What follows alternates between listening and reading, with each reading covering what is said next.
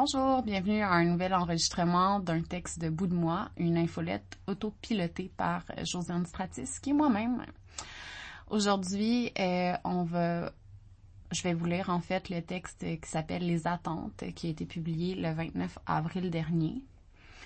Euh, au début, je disais que euh, j'avais eu une semaine émotionnellement de marde la semaine dernière. Puis il y a plein de monde qui m'ont dit que eux aussi. Fait que bon. Je suis pas la seule. Yay! Donc, euh, les attentes. Ça commence avec cette question que je lis pendant ma semaine d'examen, donc que j'ai pas le temps de réfléchir dans la semaine. Puis j'ai été un peu pris de court en la lisant. C'est en réponse au texte le milieu. Mais je me demande parfois comment on fait pour réduire ses attentes en ne perdant pas espoir d'avoir quelque chose qui corresponde à ce que l'on désire. C'est ça qu'on m'a demandé. Je me suis dit en bonne nerd que j'allais voir, j'allais regarder sur euh, Wikipédia voir ce qu'il en retourne et j'ai rien trouvé de fou du côté francophone sur les attentes. Alors je suis allée lire ce qui se passait du côté anglophone. Mais avant d'y aller, je me suis dit candidate pourrait m'aider comme elle le fait souvent si bien. J'ai décidé candidate était une fight, une femme, fight me. Sa définition d'attente est la suivante. Espérance, souhait, désir, prévision. Répondre à l'attente, combler l'attente de quelqu'un. Décevoir, tromper l'attente de quelqu'un, susciter des attentes irréalistes, avoir des attentes élevées, hope, expectation, wait. J'étais pas comblée. Je suis allée voir l'étymologie pour savoir ce que ça pouvait bien nous dire. Esti, il me semble qu'il y a, que c'est un mot important dans le langage pour que ça donne rien de même antidote. Donc, ça dit emprunt au latin populaire attendita, attente, aussi dérivable d'attendre, du latin classique attendre, être attentif à. Cool à savoir, mais pas satisfaisant pour qu'est-ce que je cherche. J'allais voir ma patrie, la Grèce, pour voir ce qu'il en retournait. Il y a seulement le mythe de Pygmalion, qui est un genre de dude bro misogyne qui n'aimait aucune femme parce que c'était toutes des prostituées et qui tombe en amour d'une statue qu'il a conçue. Il demande à Aphrodite de la rendre vivante. Il se marie. La morale de l'histoire, c'est que les attentes de Pygmalion sont, sont tellement grandes envers les femmes que la seule qui peut le séduire, c'est une femme qui l'a créé. Du côté anglo maintenant, c'est plus généreux. La définition est vraiment plus claire. Début de la citation. Elle est en anglais, donc have fun, la gang. In case of uncertainty, expectation is event that considered the most likely to happen. An expectation, which is a belief that is centered on the future, may or may not be realistic. A less advantageous result give rise to the emotional of of the emotion of disappointment. Donc, fin de la citation. En gros, ce que ça veut dire, c'est que euh, dans une incertitude, les attentes, c'est un événement qui est considéré comme quelque chose qui va arriver peut-être. Euh, puis euh, c'est centré sur euh, ce qui va se passer dans le futur et finalement, euh, si le résultat est pas le bon, ça va donner euh, de la déception. Il y a une citation qui va aider tout le monde. Et là, je vais la lire en français pour vous aider un peu. Début de la citation. Richard Lazarus affirme que les gens s'habituent à des expériences de vie positives ou négatives qui conduisent à des attentes favorables ou défavorables de leurs circonstances présentes et dans le futur proche. Lazarus note le principe philosophique largement accepté selon lequel le bonheur dépend de l'état psychologique de base de la personne et ne peut pas être bien prédit sans référence à ses attentes. Fin de la citation.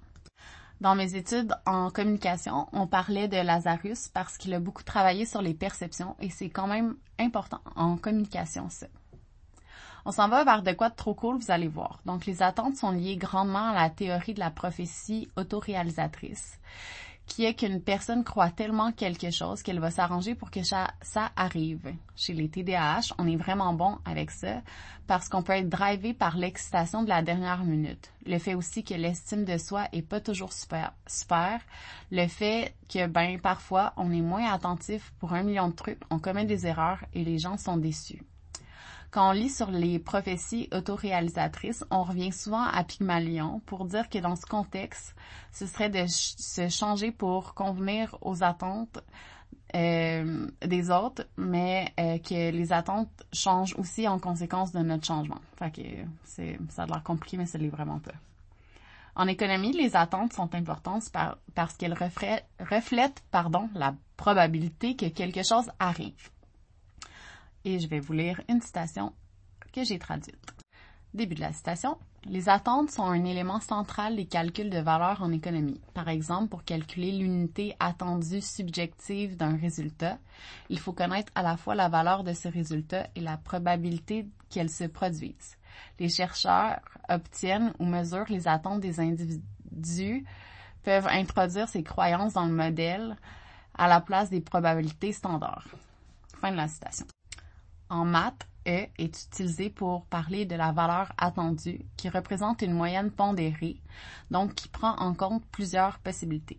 Donc, pour résumer des attentes, ce serait quelque chose qu'on pense dans l'incertitude qui peut arriver. C'est influencé par nos expériences. Ça a de fortes probabilités d'arriver ou pas. On peut tellement être sûr que ça arrive qu'on s'arrange pour.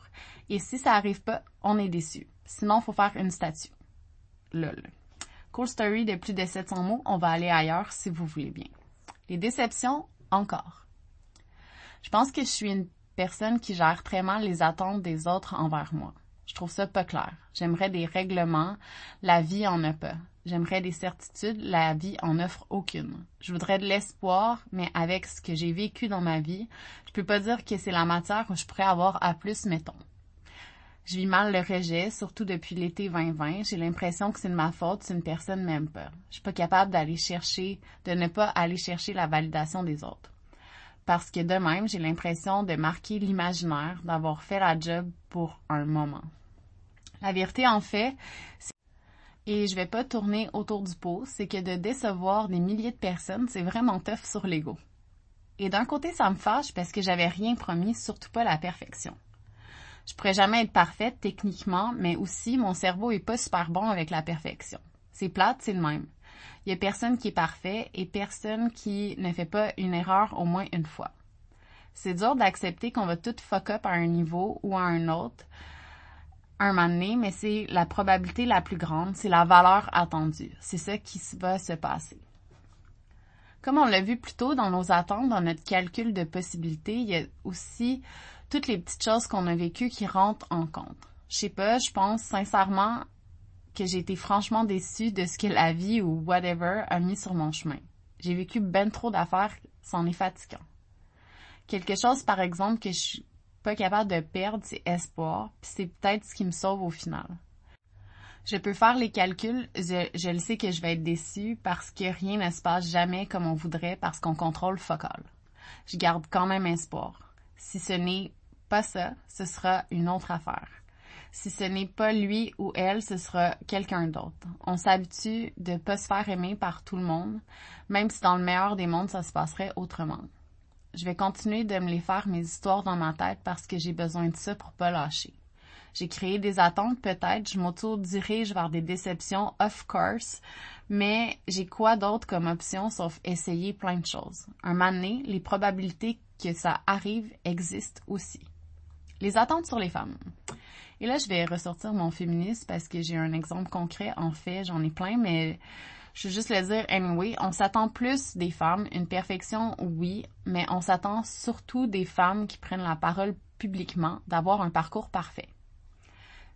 La semaine dernière, ou cette semaine, mais en fait, ouais, la semaine dernière, parce que là, je lis le texte la semaine passée. L'influenceur Thinks est a été en train de se faire cancel pour des traces qu'elle avait laissées sur Internet quand elle avait 21 ans.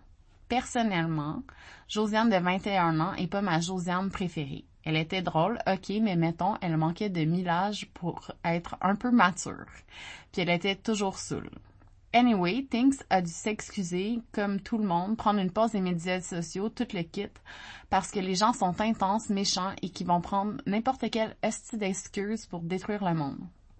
On peut s'attendre sur le fait d'être déçu qu'une personne qu'on ne connaît pas sur Internet n'est pas comme on aimerait qu'elle soit. On peut s'attendre, on peut s'entendre sur le fait aussi que ça devrait pas être de même. En fait, c'est pas mal un de mes points maintenant sur lesquels je plierai plus jamais. Je veux, je ne veux pas. Et je vous vois venir.